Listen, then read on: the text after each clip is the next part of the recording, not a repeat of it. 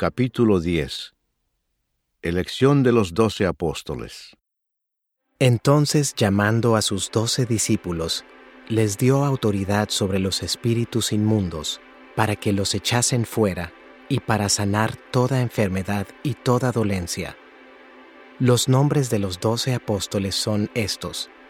Primero Simón, llamado Pedro, y Andrés su hermano, Jacobo, hijo de Zebedeo, y Juan su hermano, Felipe, Bartolomé, Tomás, Mateo el publicano, Jacobo hijo de Alfeo, Lebeo, por sobrenombre Tadeo, Simón el cananista, y Judas Iscariote, el que también le entregó. Misión de los doce A estos doce envió Jesús y les dio instrucciones, diciendo, Por camino de gentiles no vayáis, y en ciudad de samaritanos no entréis, sino id antes a las ovejas perdidas de la casa de Israel. Y yendo, predicad diciendo, El reino de los cielos se ha acercado. Sanad enfermos, limpiad leprosos, resucitad muertos, echad fuera demonios. De gracia recibisteis, dad de gracia. No os proveáis de oro, ni plata, ni cobre en vuestros cintos, ni de alforja para el camino, ni de dos túnicas, ni de calzado, ni de bordón, porque el obrero es digno de su alimento. Mas en cualquier ciudad o aldea donde entréis, informaos quién en ella sea digno, y posad allí hasta que salgáis. Y al entrar en la casa, saludadla. Y si la casa fuere digna, vuestra paz vendrá sobre ella. Mas si no fuere digna, vuestra paz se volverá a vosotros.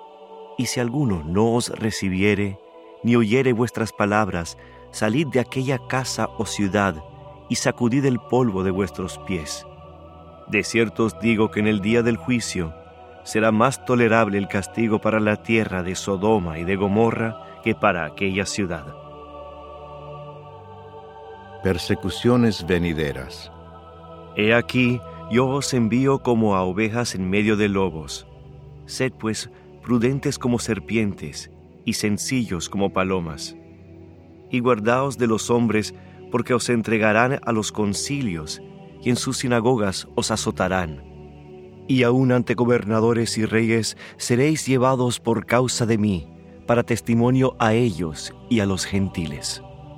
Mas cuando os entreguen, no os preocupéis por cómo o qué hablaréis, porque en aquella hora os será dado lo que habéis de hablar. Porque no sois vosotros los que habláis, sino el Espíritu de vuestro Padre que habla en vosotros. El hermano entregará a la muerte al hermano, y el Padre al Hijo, y los hijos se levantarán contra los padres, y los harán morir. Y seréis aborrecidos de todos por causa de mi nombre. Mas el que persevere hasta el fin, éste será salvo. Cuando os persigan en esta ciudad, huid a la otra, porque de cierto os digo que no acabaréis de recorrer todas las ciudades de Israel antes que venga el Hijo del Hombre. El discípulo no es más que su maestro, ni el siervo más que su Señor. Bástale al discípulo ser como su maestro y al siervo como su Señor. Si al padre de familia llamaron Beelzebú, ¿cuánto más a los de su casa? ¿A quién se debe temer? Así que no los temáis, porque nada hay encubierto que no haya de ser manifestado, ni oculto que no haya de saberse. Lo que os digo en tinieblas, decidlo en la luz, y lo que oís al oído, proclamadlo desde las azoteas. Y no temáis a los que matan el cuerpo, mas el alma no pueden matar. Temed más bien a aquel que puede destruir el alma y el cuerpo en el infierno.